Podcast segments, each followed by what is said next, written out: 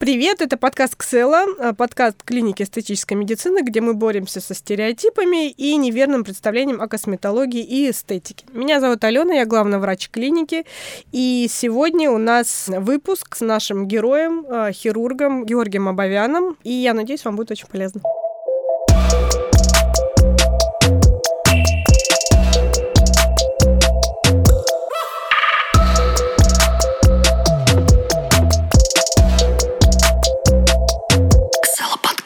Георгий, расскажите немножко о себе, как вы пришли в профессию, сложности на пути и о своей любви к хирургии, азарте в профессии. Э, да, даже не знаю, с чего начать. Э, на самом деле путь достаточно долгий. Э, ну, я-то уже давно в профессии, да, я закончил мединститут в 96 году, соответственно, уже 24 года я работаю хирургом. Но в пластическую хирургию я пришел не сразу, конечно же, а это была вначале ординатура по общей хирургии, потом после этого я работал еще 4 года после ординатуры общим хирургом, то есть в экстренной хирургии, занимался ну, классической экстренной хирургией, там аппендициты, грыжи, перитониты. То есть у меня был 6 лет уже хирургический стаж, и я начал задумываться, куда бы заузиться, да, потому что, в принципе, это такой правильный путь для врача, ну, то есть вначале широкая специальность, это касается и терапии, то есть ты терапевт, да. а потом становишься там пульмонологом, кардиологом и так далее. То же самое хирургии. Ты общий хирург, это такой и западный путь в том числе. Потом ты можешь стать сосудистым хирургом, проктологом там и тому подобное. И, честно сказать, я с самого начала не думал, что именно в пластику я нырну, я думал какое-то время и об онкологии, там, ну, и разных других специальностях. Ну, как-то так, случайно, ну, как случайно, э, там мне кто-то сказал, а вот а в пластическую хирургию не хочешь? Я говорю, а я ничего не знаю, это же закрытая специальность, там никто ничего не знает про пластику.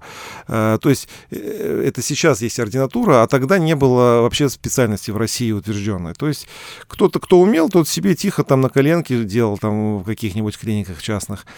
И думаю, а как туда попасть? И э, одному хирургу с одним познакомился, говорю, можно пойти посмотреть, что вы вообще там делаете, хотя бы просто иметь представление тебе там нет, там это проблема, это частная клиника. Никто там не хочет делиться. Да, никто, да, это такой. В итоге я, я поступил в аспирантуру. Именно туда, ну, в научный центр хирургии, это к, к академику Миланову, который на тот момент был президентом общества пластических хирургов. То есть я одновременно поступил то есть и диссертацию написал, защитил, и за три года я увидел, но у меня был за плечами стаж общей хирургии, мне надо было просто понять, что к чему пришивать. И потому что, когда ребята, молодые хирурги, идут после института э, в пластику сразу же, они еще ничего не знают. Да, я мы сам, с вами это обсуждали. Да, я сам такой же был. Я ничего не знал, что такое хирургия, и тут ты сразу пластику. А если ты не знаешь, какие виды швов вообще, а тут надо эстетический, косметический шов. Ну вот, э, ну вот у меня так что был некий бэкграунд, поэтому я считаю, что мне повезло. Сейчас с этим хуже. Сейчас вот сейчас есть официальная специальность, сейчас есть ординатура. Вот человек заканчивает институт, идет в ординатуру, и дальше что? Дальше он, его никто ничего не учит, через два года он получает специальность пластический хирург, и он типа имеет право на все, а на самом деле он ничего не умеет. Вот это проблема в том да, числе. Да, прежде чем начать бегать, надо научиться ходить. Согласна с вами. Георгий, ну э, вы как э, опытный хирург, это не значит, что вы научились и все. Вы продолжаете Нет. стажироваться, вы продолжаете осваивать. У нас, э, я думаю, как наша специальность, так и ваша, да, постоянно это... появляются новые протоколы и возможности. А расскажите вот просто так буквально в двух предложениях, вот Например, последнее ваше обучение когда проходило? Ну, на самом деле, такого, как и все врачи, раз в пять лет э, мы проходим э, сертификацию. Обязательно, да, да. Это касается любой специальности. Так что вот последний раз я вот как раз по-моему, весной этого года, там очередной сертификат, у меня два действующих сертификата и по общей хирургии, и по пластической, я там продлевал что-то такое. А так, ну, обучение проходит постоянно, там это какие-то и конгрессы, и там э, всякие мероприятия, симпозиумы, такие наши российские, международные. Э, учитывая ковид, в этом году практически никто никуда за границу не ездит. Да, все онлайн. Сами там вебинары в куче. Вот за это лето все перешли на вебинары. Мне уже, честно сказать, уже так поднадоели они, что я даже не знаю. Э, ну да, вот так что вот, вот эти... Я почему спросила, да. потому что у меня сейчас как раз был опыт. Э, мы стали работать интересную программу. Сейчас наметили с известным коучем личностного роста, и у нас э, там именно работа с ней от и до. Mm. И она э, каждую нашу э, встречу рассказывает там своим э, подписчикам и так далее. И вот она задала такую фразу, которую потом у себя в блоге озвучила, что надо спрашивать у своих э, врачей, это очень важно. И она мне вот такой вопрос, такой хитренький, а когда вы последний раз учились? И я ей с гордостью три дня назад. Я была на семинаре. И чему, да. На самом деле у косметологов, по-моему, больше еще учеб, чем у хирургов. Ну, там да. вообще, там кажется. Георгий, знаете что, да. хотела спросить вас, так как мы а, не просто начали вообще весь этот подкаст, а именно для того, чтобы помочь нашим слушателям разобраться и услышать какие-то вот эм, тезисы относительно, ну, то есть э, моменты развеивания мифов, какие-то э, мнения специалиста о том, как меняется да, отношение к эстетике. Хирургия это же ну, как пластическая, это тоже одно из основных направлений эстетического да, мира. То есть мы э, работаем э, с внешним фактором, да, с красотой. Вот хочется ваше мнение относительно того, как вы считаете, за последние 10-15 лет изменилось отношение к красоте, изменились запросы у пациентов, а, чаще ли там, а, ну, я дальше еще, конечно, спрошу про мужчин и женщин, насколько стало больше мужчин, но вот а, что мужчины и женщины чаще всего стали сейчас просить на приеме, что их больше всего интересует и волнует, и чего не было, например, раньше? Дальше? Вы знаете, на самом деле у меня нет такого точного ответа на этот вопрос, потому что, ну, тенденции, они, в принципе, вот какого-то там разительного отличия я не вижу, на самом деле, но э, просто информации больше, э, и люди стали более продвинутыми в этой области. Да? Раньше, вот, когда ну, на заре, э, так сказать, роста вот этой пластической хирургии в нашей стране, хотя она и раньше была, ну вот где-то начало 2000-х, э, такой, люди стали этим интересоваться активнее. Эм, ну, мало что знали, они шли, вот тогда даже не было э, интернета, ну, точнее, э, сайтов у некоторых клиник не было. Люди там, была такая по телевизору реклама, там, сейчас там приходите, сделаем там вам липосакцию на 10 литров, и там все, счастье тут же наступает. И люди шли, они, наверное, не, не, мало было мест, откуда подчеркнуть эту информацию. Сейчас приходят пациенты более подготовленные, они знают, э, на консультации они задают правильные вопросы, они знают там, допустим, там какие там виды имплантов, а чем отличаются, там, э, ну, более в этом плане, так как сейчас проще получить информацию, они там покопаются по интернету и уже кое-что знают. И на консультации да. доктор уже сдает мини-экзамен. Э, да, своему так, пациенту. такое тоже, да, есть. Это вот один момент. Ну, а сами, э, я, например, не могу сказать, что как-то изменились там эталоны красоты или что там. Э, понятно, что девушки хотят выглядеть всегда моложе, там, красивее, там, ну и мужчины то же самое там периодически обращаются. Понятно, их меньше всегда, чем ну, женщин. Да. Я имею в виду, что, знаете, меняются тренды. Например, там 10 лет назад был бум, я не знаю, на увеличение груди. Потом там 5 лет назад был бум на липосакцию. Сейчас бум на а, ринопластику. Вот какие-то ну, есть тенденции, они могу, заметны или нет? Вот вот из э, такого, того, что я замечаю, например, на липосакцию меньше стало намного. Меньше. Э, вот, например, да, э, запросов, да, и вот был момент, да, на самом деле лет 10-15 лет назад э, я почти каждый день делал эту липосакцию, а сейчас липосакции намного реже. В принципе, это правильно. Э, то есть люди стали за собой следить, там, худеть. Там, Именно за образом жизни. Образ жизни, да, да, да там фитнес-клубы и так далее. И понятно, что а, это не способ да, решения всех проблем именно хирургически, а есть случаи, когда показано, и липосакцией можно помочь. Но это не то, что человек там набрал там лишних на 20-30 килограмм, и вот давайте мне там насосите этого жира, и э, будет счастье. Вот, вот липосакции точно ее стало меньше.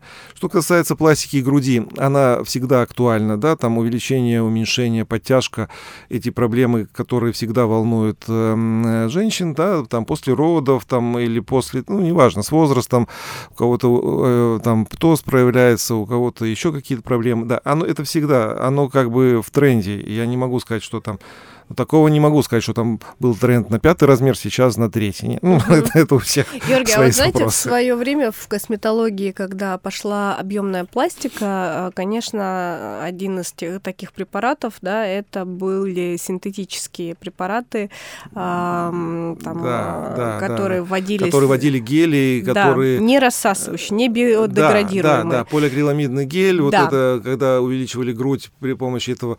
Причем эти препараты были даже разрешены. Это не то, что там был какой-то ну, конечно. криминал. Вот насколько вам часто в практике и даже сейчас да, приходится, приходится удалять. сталкиваться, удалять и... Да, я, слава богу, у меня минуло это, этот тренд, когда я сам не вводил. Угу. Может быть, потому что я когда пришел в хирургии, уже это пошел на спад, этот угу. тренд. И поэтому моя совесть в этом плане чиста. Но, конечно, сталкиваешься с проблемами, когда вот приходится удалять. Это, конечно, такая неприятная штука, когда этот гель э, разъедает ткани, связки, проникает в разные, ну, в соседние А вот сейчас ткани. еще есть э, все-таки э, какие-нибудь, я не знаю, ну, я думаю, что специалисты, при... которые продолжают ну, играться? Ну, приличные хирурги так не Такие делают. Не делают. Я, но, я, но я думаю, что есть кое-кто, что могут. Угу. У нас можно все что ну, то есть мы найти. хотим да, донести нашим слушателям, что ни при каких обстоятельствах, пожалуйста, как бы вас не убеждали, подобные манипуляции Это же касается не только груди, а и эм, ягодиц, голени, там что только себе не вводят. И сейчас, особенно в некоторых регионах это балуется, там и парафин, и какой-то, ну, такой, ну, есть проблемы, да, но это такая отдельная сложно угу. решаемая проблема. Ну, конечно, не надо этим заниматься. Георгий, а вот на консультациях, когда приходят, да, пациент э, озвучивает свои там желания, с, с, свой запрос, они там приходят с картинками очень часто, да, пока хочу вот так. Угу. А параллельно есть какой-то, вот, не знаю, топ страхов вот э, люди озвучивают какие-то там, ну, список страхов. Боюсь это, боюсь то. Вот, например, в косметологии сейчас э, э, опять тренд э, в натуральности. Люди боятся потерять себя. Да, то есть они, они приходят именно с запросом, что я хочу там хорошо выглядеть, но чтобы не измениться. Угу. В хирургии какие э, озвучивают пациенты страхи и пожелания, вот основные? Ну, безусловно, э, пациент, идя на операцию, он испытывает определенные страхи. Э, это касается разных моментов. Наркоз. Да, да, боятся не проснуться после наркоза. Ну, это нормально. Ну, это любой нормальный человек должен бояться таких моментов. Угу. Это раз. Или там, допустим, э, ну, да, что касается лица, боятся изменить облик. Там называют, я сейчас не буду называть именно известных артистов, а я не буду, как вот эта актриса или как эта актриса угу. это спрашивают. Это важно, чтобы не изменить, скажем, э, разрез глаз при блефаропластике, потому что мы себя узнаем э, по, тем, по тому разрезу, который нам дал Бог, да, и мы в зеркало смотрим с детства, и мы свой разрез глаз нам нравится, ну, нравится, не нравится, он такой, какой есть. А если хирург во время операции изменил, даже всем кажется, что так красиво, то обычно самому пациенту кажется, что что вы со мной сделали? Я не я, я себя не узнаю. Такие моменты бывают. Вот, вот этот важный момент. Не... Ну, мы с вами так и да, познакомились, да? да? В свое да. время моя, моя мама прооперировала глаза у очень известного хирурга, очень звездного, и получила крайне некрасивую картину «Выворот века». А, плюс, я не знаю, как это производилось технически операция, через несколько месяцев грыжевые пакеты оказались на месте, то есть что было, что не было, плюс выворот века. И Георгий спас мне маму, а так мы и познакомились, то есть... Э, Сейчас все идеально ну, и красиво, и ну, слава богу, спасибо. поэтому я очень рада, что имею возможность отправлять пациентов к вам, и они все сто процентов довольны. Все мне потом пишут огромное спасибо. Знаете еще какой у меня вопрос? Вот э, по косметологии могу сказать, что пациент омолодился. То есть э, средний возраст пациента, который стал обращаться в косметологию, и причем не там не на массажики, да, а на конкретные процедуры, он стал этот возраст стал моложе. И что удивительно, эм, мне действительно есть что им сделать. Ну, то есть э, даже в 25 лет, там, девочки, да, может быть, у нас э, ускорилась жизнь, стало больше стресса, экология, я не знаю что, но э, в любом случае показания там есть. Это не просто только тренд, девочка хочет что-то сделать, а там действительно есть что делать. Вот. И насколько в хирургии омолодился пациент? Насколько стали обращаться чаще молодые девочки? Вы знаете... И мальчики. Ну, у нас немножко другая особенность. Я, например, не могу так сказать, что там омолодилась, э, ну, в смысле, пациенты омолодились э, на пластическую хирургию наверное, все-таки, когда речь идет о хирургии, нет, ну, все зависит еще от вида операции, да, угу. условно там, допустим, увеличить грудь, и молодые девчонки, это, скажем, от 20 до 30 лет, это часто обращаются. Это наиболее да. даже часто, да. А, или там, а, скажем, на подтяжку лица, разумеется, это в среднем приблизительно около 50 лет, угу. плюс-минус, там, от 45 до, там, 55, это такой наиболее частый возраст, а там, ну, можно быть их, может быть и старше, и моложе. Э, на разные виды операций есть своя категория, да, там, там понятно, что веки там э, блефаропластика, хотя бывает и у молодых там что-то беспокоит, ну, как правило, тоже там около 40, там, то есть на, э, но, но недавно я сейчас такую парадоксальную вещь скажу, ну, мы с одним коллегой общались, он, э, и такая вот у нас мысль. Говорит, когда мы были моложе, у нас и пациенты были моложе. Чем мы старше становимся, чем пациент. Я не знаю, это правда или нет, э, но иногда мне кажется, то ли наши пациенты с нами становятся старше вместе. Вот это может быть некий парадокс, но, может быть, молодая девчонка идет к более молодому хирургу, а уже, допустим, более зрелая дама идет к более так, ну, ну, есть, но на самом что-то деле, да, в этом, в этом есть. есть это, конечно, не типично и не всегда. Но...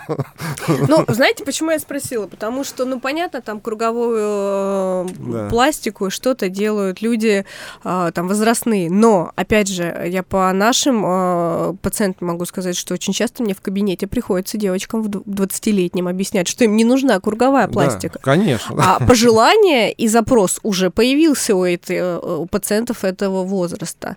То есть, конечно, наверное, это количество информации доступное, оно тоже развращает и наталкивает людей на мысли, которые, ну, то есть неподготовленные ну, это да, да. А, пациенты Нет. начинают думать, что им нужна блефаропластика и там или круговая подтяжка и так далее. Ну, Не, что есть... касается молодых, да, девушек, на подтя... когда приходят и говорят там в 30 или 35 лет и говорят, вот делайте мне подтяжку, вот у меня такие тоже были. Говорят, у меня сейчас есть деньги на это, я mm-hmm. зарабатываю, все, а вот там через 10 лет, я не знаю, будет у меня возможность сделать сейчас. А вот давайте мы для да. наших слушателей э, объясним, почему э, я, например, э, всегда за то, чтобы ранее была блефропластика. Э, в, в плане того, что по себе могу сказать, я знаю, что надо делать, ну, естественно, по показаниям, но до того, как появится там лишний лоскуток э, кожи, да, пока мы можем, например, нижнюю блефропластику сделать трансконъюнктивально, да, то есть есть вещи, которые косметология тебе не поможет, и не, и не надо тянуть. Чем раньше сделаешь, тем лучше будет регенерация, заживление, да и, в принципе, сама операция полегче. А вот почему, например, та же круговая подтяжка не должна быть ранней? То есть вот в двух словах про физиологию ткани, про ее э, сократимость, про, про то, как это потом влияет на ну, вот внешний э, вид пациента. Почему не надо торопиться вот с такими ну, манипуляциями? Ну, да, с, там, с фейслифтингом я тоже, я не сторонник ранних э, операций, потому что э, сейчас косметология хорошо развита, есть хорошие аппараты, есть хорошие процедуры и возможность заниматься собой. Если пациент регулярно посещает косметолога, э, то он может надолго оттянуть необходимость пластики. И я всегда это говорю, что мы э, с косметологами не отнимаем хлеб друг у друга, а наоборот, мы дополняем друг друга, и мы не враги, а наоборот, друзья. Там есть вещи, которые косметолог, ну, просто не может, потому что физически убрать эти грыжи, потому что, ну, механически тогда хирурги э, убирают. Или там избытки кожи, которые уже там на лице э, нависли. Но в то же время э, есть очень хорошие косметологические мероприятия, которым, мы, которым хорошо и нужно делать. И э, я тоже против, когда пациент ничего не делает, не ходит никуда, а потом, скажем, к какому-нибудь юбилею, обычно это либо 55, либо 60 лет, там, за два месяца до этого, говорит, я вот там накрываю банкет большой, приедут мои, там, не знаю, студенческие подруги, давайте, я плачу деньги, сделайте мне подтяжку лица, но это тоже неправильно. Как она в жизни не ходила к косметологу, ничего не делала, и сейчас хочет, чтобы чтобы мы что-то там сделали и добились результата. Ну вот насколько важно, чтобы даже перед, если э, человеку показано хирургическое вмешательство, да, пластика, насколько важно все-таки, вот вы считаете как хирург, да, просто когда ты пытаешься это пациентам, например, в косметологическом э, кабинете объяснить, э, одни действительно понимают, другие думают, что ты, да. ну, пытаешься их, как сейчас модно говорить, развести. Насколько вы, вот, вот как хирург, считаете важным подготовить ткани к хирургическому вмешательству. Я имею в виду в условиях кабинета косметолога. Насколько важно, когда мы а, пытаемся донести до пациентов, что очень важно а, дать баланс тканям, дать им а, повысить регенерацию, уплотнить, то есть создать условия, при которых после хирургии, а, хирургического вмешательства ткань лучше сократится, будет лучше выглядеть, то есть она будет более состоятельна, и вот в процессе регенерации и заживления это будет проходить все лучше и без проблем. Нет, это очень важно, и, безусловно, эм, конечно, конечно, я не могу ну, мы не можем заставить пациента вот сказать, вот перед тем, там, как это сделать операцию, надо обязательно. Мы даем рекомендации. И когда пациент наблюдается у косметолога, когда он э, у ткани ухожены или там произведена какая-то предоперационная подготовка, я даже всех хитростей не знаю, которые косметологи там э, применяют, там всех этих коктейлей там для мезотерапии и тому подобное, но, конечно, лучше заживление идет идет, э, и лучший эффект бывает. Вот. И, разумеется, это всегда хорошо, когда человек подготовлен. А, вот в отличие от того, когда, как уже сказал, если приходит с улицы и ни, ни разу там не был нигде, и говорит, да, я не хочу, это косметолог, это выкинутые деньги, потому что э, наши люди, что, наши люди хотят, чтобы эффект был здесь и сейчас, вот чтобы они пришли, и вот э, все, им сделали, вот важно, я вижу, что вот когда я общаюсь с пациентом, самое главное, чтобы мы во время этого общения поняли друг друга, чтобы я понял, что от меня хочет конкретный пациент. И я должен дать ответ, могу ли я предоставить это. Да, Ожидание и реальность. Да, да. Будет ли этот человек доволен. Э, я пытаюсь объяснить. Я, вот это вот, вот будет так, но не так. Э, э, потому что сказать проще всего, вот у вас все будет шикарно, а что это шикарно, каждый понимает по-разному. Вот, вот эти моменты важны. Вот общение, мы должны друг друга понимать, и тогда будет все хорошо.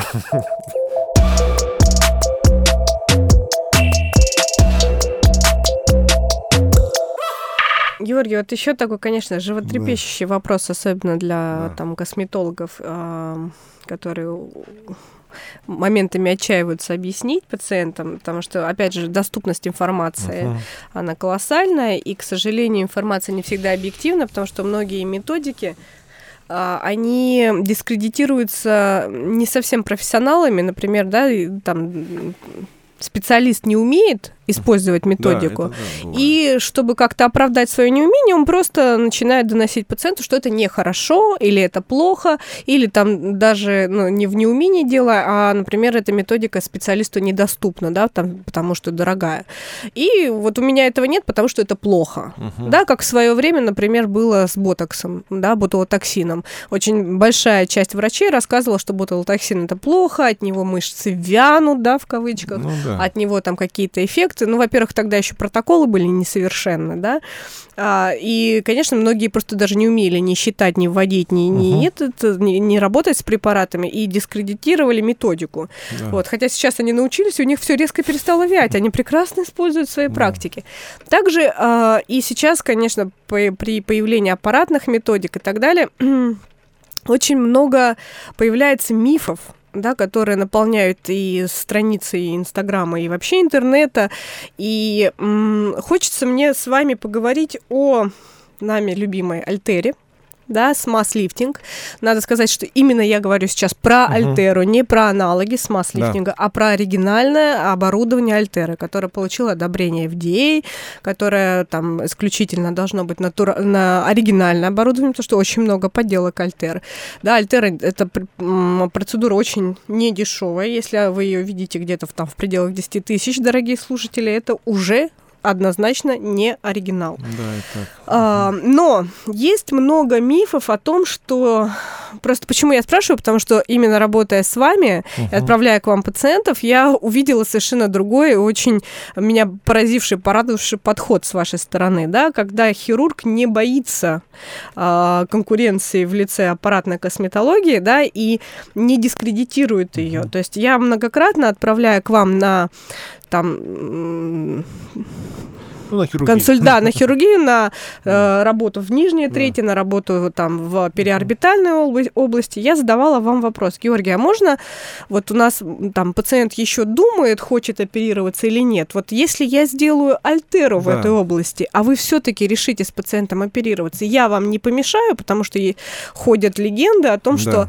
бедные хирурги, а, господи, там да. какие страшные истории. Делать. Мы когда начинаем работать с тканями, мы там в разрезе, да, мы в операции не можем отделить ткани друг от друга после вашей альтера. Uh-huh. Это альтера зло. И вообще, что мы только там не видим, какие страшные последствия.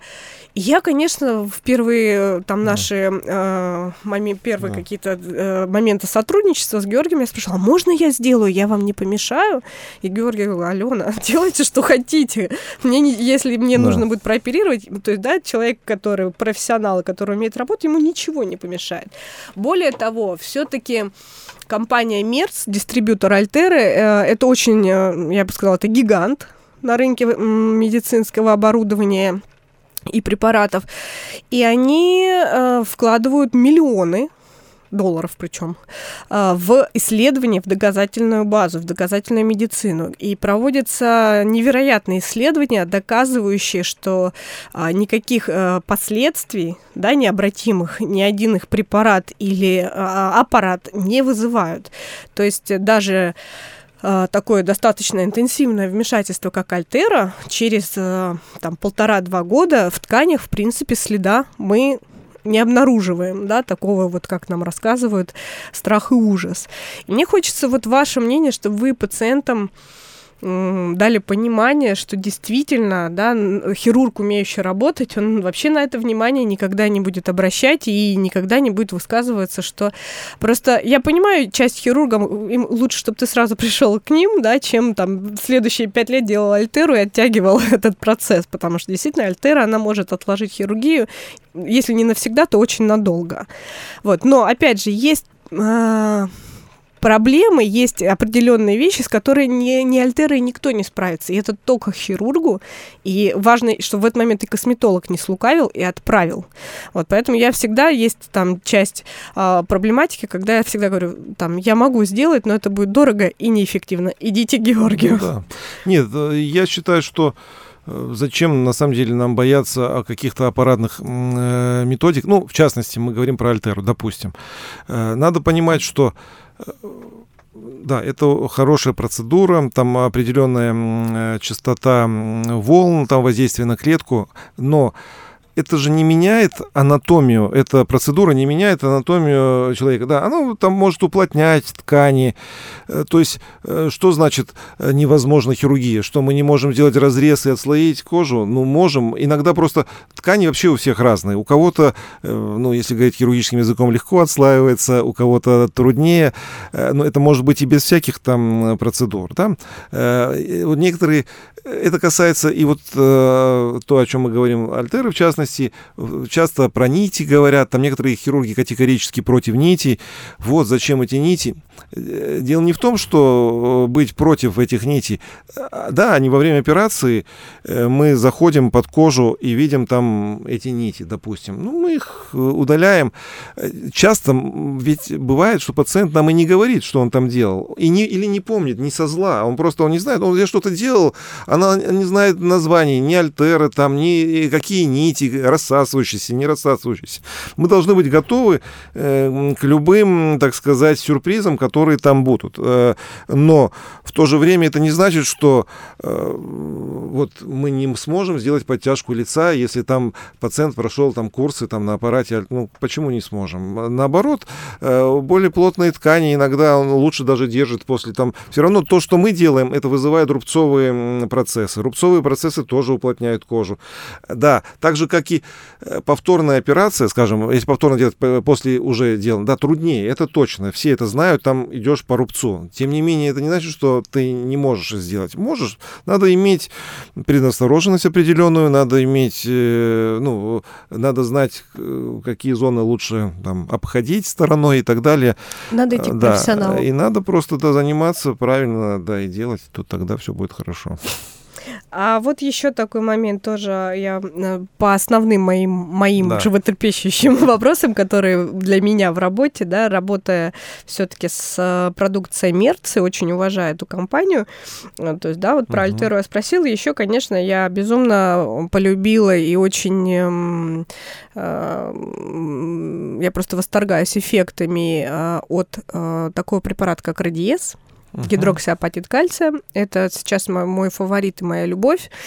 Вот. И про него, конечно, тоже ходит очень много страхов и ужасов о том, что эм, так как это гидроксиапатит кальция, да, то есть люди начинают бояться и рассказывать о том, что будут кальцинаты, что препарат не деградирует, да, что он остается в тканях, что хирурги бедные, э, работая потом э, в, да. в операции, находят кальцинаты, находят уплотнение. Вот скажите, пожалуйста, за ваш огромный опыт хирургии, у вас в день несколько операций. Вы находили следы э, радиеса в тканях? Вы находили? Или э, еще также вот про филлеры говорят, да? Вообще филлер на основе гиалуроновой кислоты – это препарат, который биодеградирует так же, как и, в да. принципе, гидроксиапатит, они просто разное время деградации, да, но филлеры, они там вообще в течение нескольких месяцев э, должны бесследно уходить. Было ли у вас, что вы вот в операции находили Филлеры или Radiesse? Да. Вы знаете, нет, не было. Вот чтобы, э, допустим, мы сделали разрез, и там филлер, вдруг он вытек. Угу. Нет, такого я не видел. Угу. На самом деле, наверное, если проводить более серьезные исследования, там микроскопию, да, вот э, э, отправлять эти препараты тканей на гистологию, наверное, я думаю, что в ну, клетках ну, будут да. Да, э, найдены определенные да, следы этих филлеров. Тут есть несколько подходов. Э, есть хирурги, которые, ну, во-первых, если филлеры сделали недавно, ну, прямо вот ну, конечно, там, да. за месяц там, до операции, надо просто понимаете, где, в каких зонах они сделаны, да, и, ну, надо иметь в виду, что они там могут быть. В принципе, угу. они, это не доставляет нам каких-то серьезных проблем. Э, есть хирурги, которые принципиально и такая тактика есть. Э, перед, э, скажем, фейсом, фейс-фейслифтингом назначают гиалуронидазу, угу. чтобы вот как бы вот эти места филлеров, чтобы они ушли. Угу. Ну, я не готов сейчас спорить, это, наверное, такой научный спор, у каждого свой подход. Угу. Я, например, не назначаю. Угу. Я не назначаю, в принципе, я стараюсь...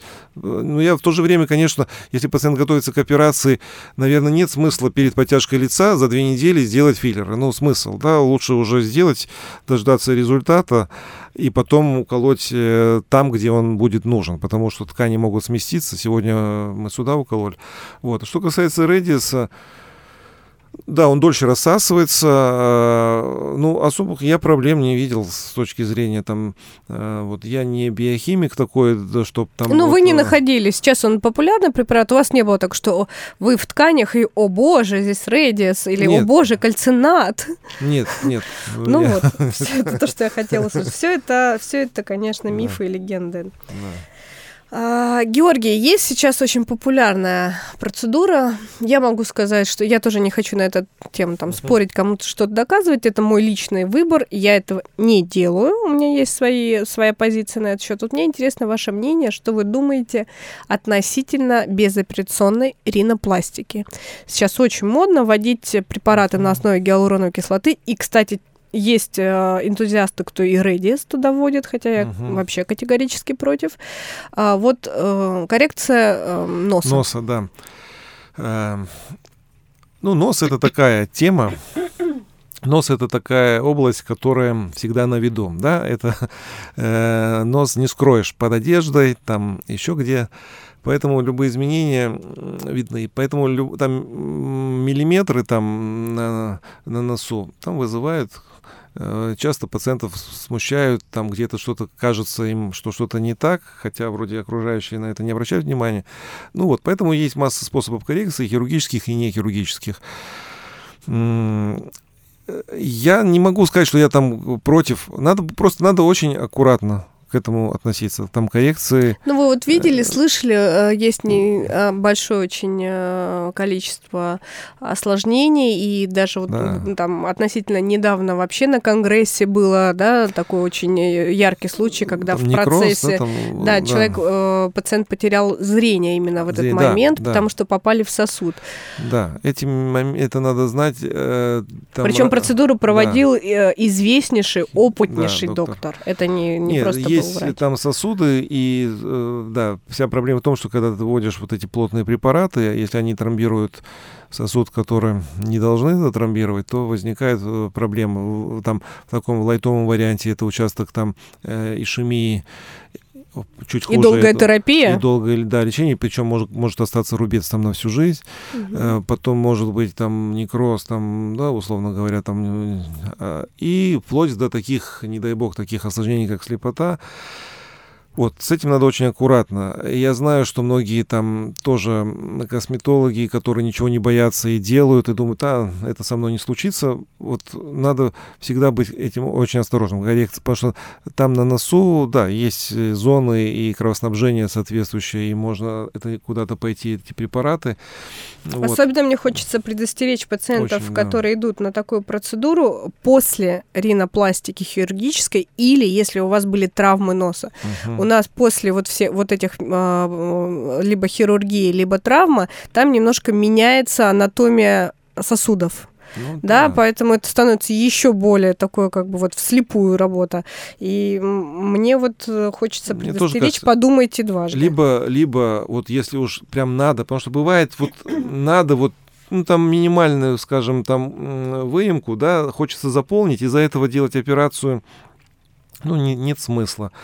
Может быть, тогда лучше, чтобы если хирург, который делал эту ринопластику, сам бы кольнул бы, на, ну, он, зная, что... Ну, ну, вообще это всегда сложно. Я, это, да, с ринопластикой всегда особый разговор, э, такая сложная тема хирургии.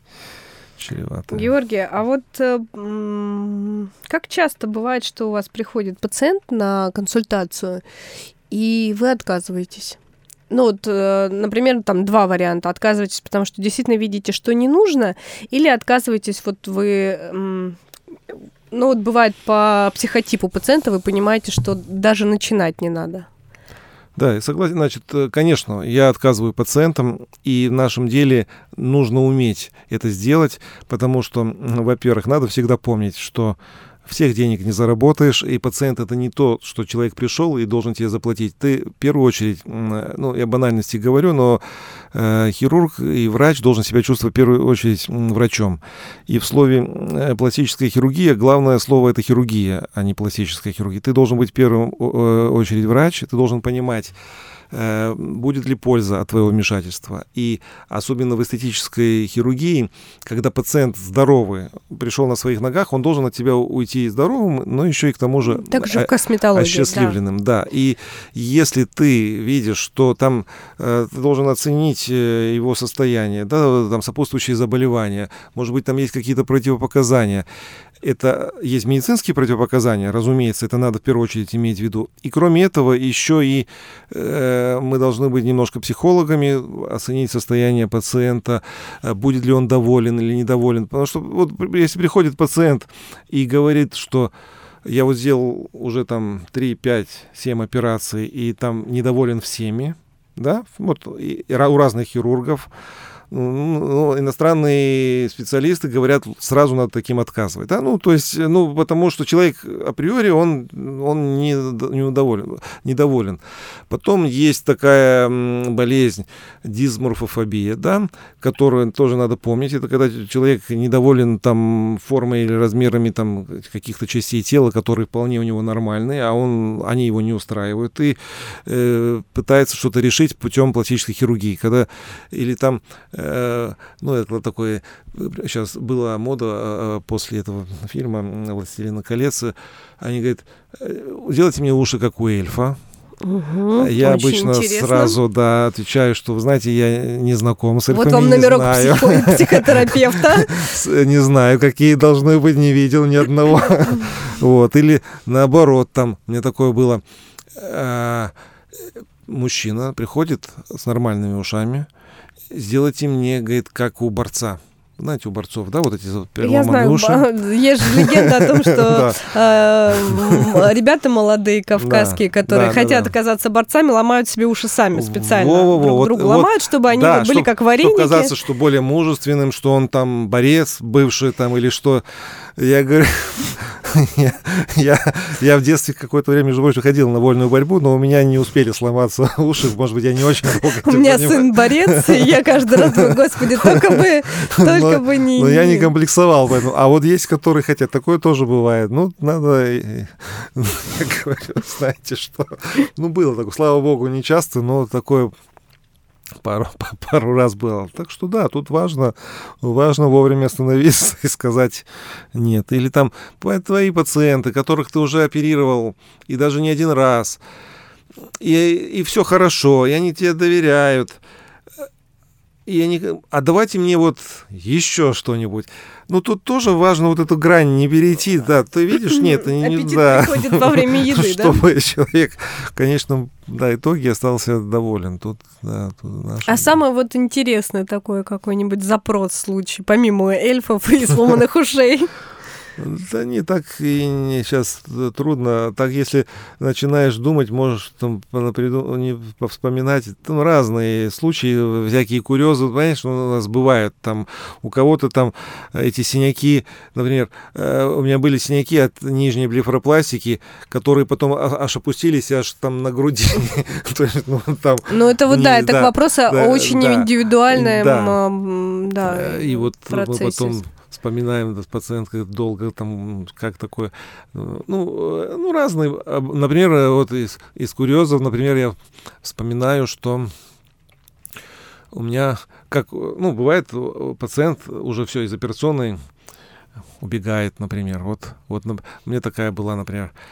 Передумала. Да. Ну, передумала, бывает всякое. Была как-то, например, такая цыганка настоящая она на липосакцию пришла, на соответствующее телосложение, все, ну, мы собирались ей делать. Она пришла, все, уже деньги заплатили, ну, все уже, она уже на операцию, ее в операционную уже завели, там, и анестезиолог собирается там колоть, чтобы там наркоз вводить. Она там посмотрела вокруг, Говорит, нет, мне здесь не нравится. я Встала и ушла. Я, пошла, да, и собралась, ушла. Э, э, бывало такое, что, знаете, вот, ну, бывает, человек лежит, готовится, ну, страшно, это нормально, ну, вот он в палате, там, вдруг что-то стрельнуло там на эмоциях, э, вот такое на то тоже помню. Вот было. И раз пациентка говорит, перед операцией, еще не в операционной, она говорит, вы знаете, ну, я нет, не пойду. Это было... А с ней в палате лежит другая пациентка, которая к другому доктору на другую операцию. Она посмотрела и говорит, Ой, нет, я тоже пойду. ну, она, наверное, там что-то знает, раз уходит, что-то не то. Я говорю, у вас другая операция, другой врач. Не, ну, было такое. Причем там не я должен был... Ну, вот я говорю, клиника, несколько разных хирургов там. Ну, вот такой стадный такой... А вот интересно, инстинкт. а потом эти люди не возвращаются, например, подумала, успокоилась и вернулась? Не, были, что и, да, и возвращались. Да. Ну, на самом ну, деле, там, такое редко. момент стресса, передумала, но вернулась. Да, да, было такое, что вернулась. Вот та вот цыганка не вернулась, например. А вот кое-кто бывало, что потом прошло Я просто помню, потому что ты можешь очень сильно хотеть, это может тебя что-то очень сильно беспокоить, но в момент, когда перед тобой сидит на консультации анестезиолог, ты на него смотришь, и у тебя э, при всем твоем желании исправить то, что хочешь исправить, у тебя вдруг на тебя нападает ужас. Не, это нормально. Вот наоборот, когда человек приходит, пациент, и говорит, я ничего не боюсь, делайте со мной что хотите, это тогда нам надо насторожиться, потому что нормальный человек побаивает, ну, наркоз, понимаете? Э, я всегда, э, вот мы, ну, даже когда спим ночью, да, мы себя контролируем, то есть мы от звука можем проснуться, все, а тут человек идет на наркоз, и он в этот момент доверяет свое здоровье и жизнь, можно сказать, постороннему человеку, которого видит первый раз в жизни, и он не может проснуться от звука, там, он, вот он на эти там час, два, три, он себя не контролирует. И это страшно. Я вот сам думаю, вот если бы я был на месте пациента, наверное, тоже, особенно чем больше знаешь, тем больше боишься. Это однозначно. Поэтому вот думаешь, как, кому. Вот. И это нормально, такой страх. Э, поэтому ну, надо ну, предупреждать, да. объяснять, что делать. Ну, слава богу, я очень много пациентов направляю к вам на консультации. И всегда э, меня очень радует, что пациенты в этот же день, в день консультации, мне перезванивают и а. говорят, была у Георгия или был у Георгия, назначили. Я говорю, в смысле, сразу? Да. То есть вот ваш подход очень э, честно откровенный и очень объективный, он сразу дает людям ощущение вот какого-то... Я стараюсь, э, на самом деле, я в этом доверия. плане, я не к тому, что я я стараюсь объяснить э, подробно, вот что человек должен, э, ну, что будет. Я, вы придете, там будет то-то, вам подойдет. Э, ну, я просто нет, ну, это я пытаюсь так же объяснить, как бы я бы хотел бы, чтобы мне бы объяснили. Просто бы. еще очень важный момент, если не нужно, вы отказываете. Я просто помню, ну, когда да, я к да, вам да. первый раз пришла на консультацию, вы меня развернули с словами «тебе не надо». Вот, да. А через несколько лет вы сказали «ну окей, давай, теперь сделаем». Да, то есть я открою открою секрет. Э, это, это, наверное, первый раз, когда я об этом говорю во все услышания. То есть Георгий мне а, оперировал, а, провел операцию нижней блефоропластику, потому что у меня, ну, то есть моя архитектоника такова, что у меня были грыжи, а, да, которые никак не там своими силами косметологии я не могла убрать.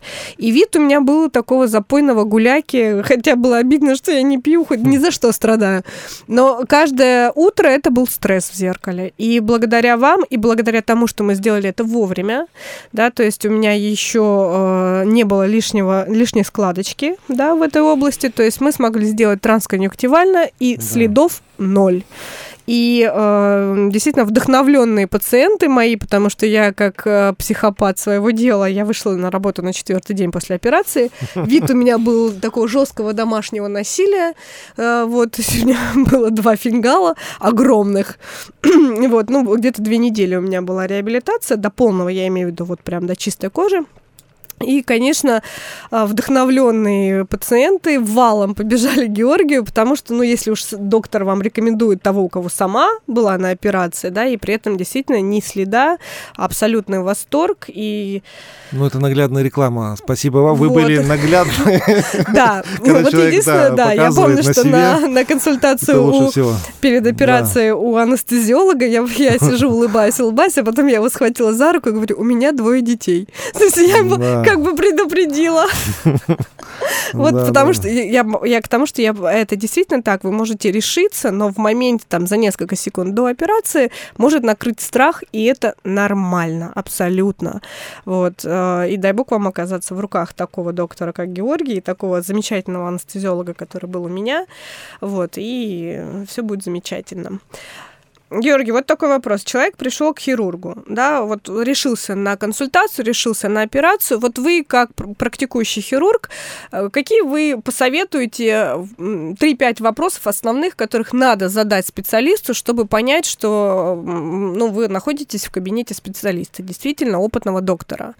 Вот основное, на что надо обратить внимание? Вы знаете, вот тут трудно мне ответить, потому что ведь меня тоже разные вещи спрашивают. Некоторые спрашивали, спрашивают, там, что я закончил, какой там вуз, там, или... Ну, это тоже не показатель, да. Э, можно закончить все, что угодно, или сказать, что или там проверить. Ну, по идее, да, если человек пришел к хирургу, он э, априори понимает, что этот человек сертифицирован для выполнения определенных там манипуляций. Или, ну, во-первых, понятно, что надо понимать, что перед тобой не самый какой-то там, ну, настоящий врач. Но это я не знаю, как это проверить, но это должно быть, да. В принципе, есть реестр, э, например, есть общество пластических хирургов официальное, да, РОПРЕХ, Российское общество пластических хирургов, и там вывешен список э, пластических хирургов. Можно зайти на тот сайт и посмотреть, есть ли твой доктор в этом списке. Это раз. Это уже рекомендация да, серьезная, прочим, да. да. А доктор, понятно, ты приходишь с какой-то проблемой, ты, ты спрашиваешь там вот то-то, то-то, что, э, что я описываешь свою проблему и хочешь получить ответы. Э, наверное, когда тебе говорят, вот, э, например, вот человек приходит увеличить грудь. Ну ладно, все хорошо, мы тебе увеличим, импланты подберем. То есть доктор не назвал никакие импланты, никакие размеры, ничего. Ну, типа я на операции решу. Угу. А как? как? Ну вот меня, например, сразу настораживает, почему он сразу не сказал. То есть мы должны найти хирурга да. в реестре, мы должны э, увидеть, что нам доктор предоставляет максимум ну, информации. Спросить, да, какие да? мне там импланты поставят, как, э, что. Ну, есть подробно, ну, понятно, что разные операции, разные вещи. И, ну, что ты спросишь, блефаропластику как сделать? Да, сделаю, там будет шов, там в каком месте, это все хирург там расскажет. Э, про, про реабилитацию, это как бы для себя надо эти моменты уточнить. Вот. Э, про наркоз, про э, трудно сказать. У разных э, докторов, между прочим, и хороших, разный подход. Да, кто-то там пять минут пообщался с пациентом, все там, до свидания, все там, отвезли угу. вопросы. Кто-то там два часа там сидит, все подробно. И ни о чем. Это зависит еще от характера, и от характера врача, от характера пациента. Ну, ну должно быть некое взаим, взаимопонимание.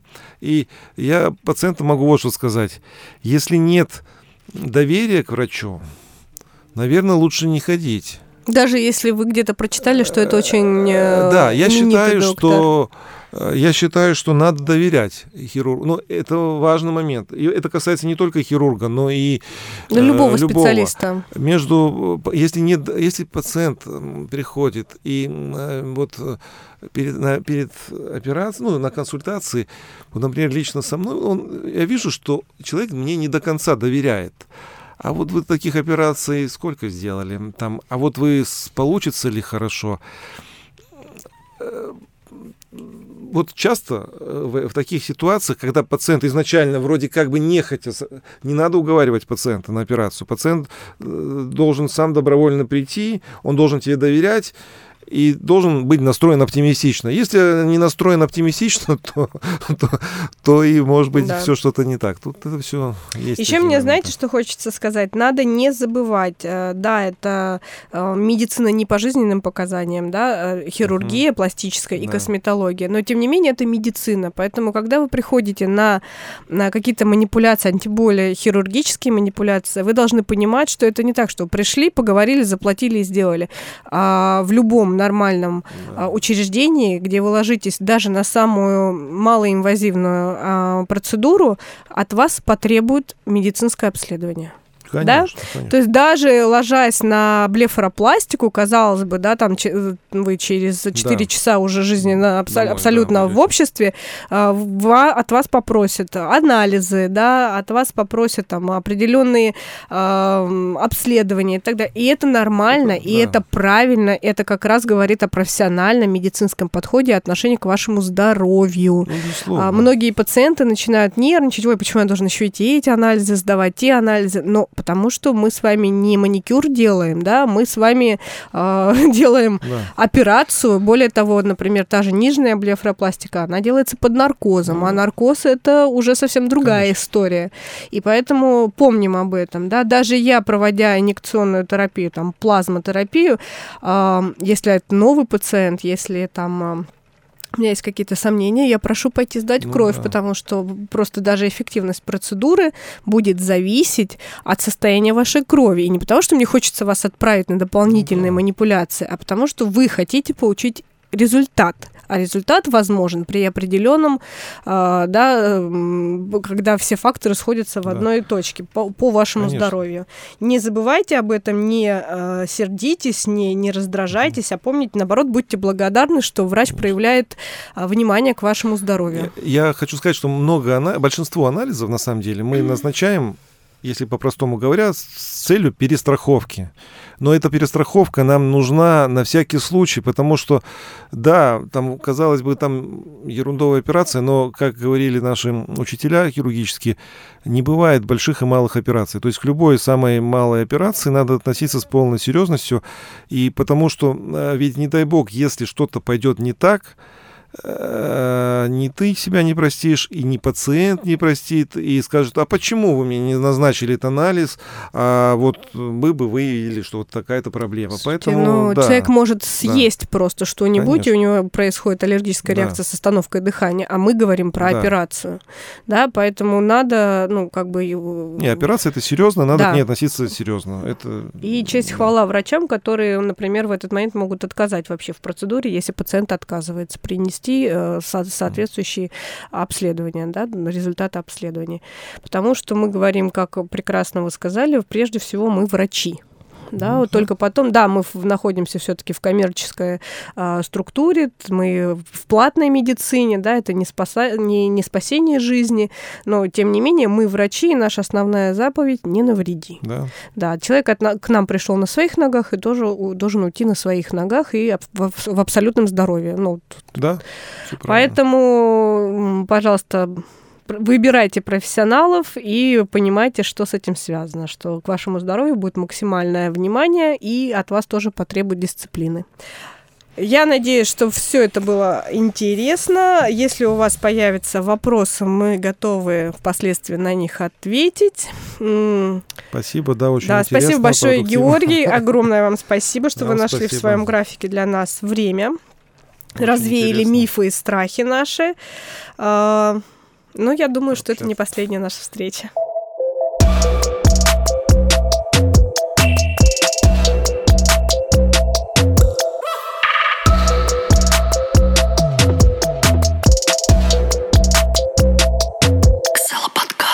Всем спасибо. Это был подкаст Ксела. Спасибо, что дослушали выпуск до конца. Мы будем признательны вам за оценки подкаста на платформе Apple Podcast, чтобы его могли увидеть как можно больше людей. А также ждем ваших комментариев, обратной связи, вопросов и предложений для следующих тем. Все контакты указаны в описании выпуска. До скорой встречи уже на следующей неделе. Пока!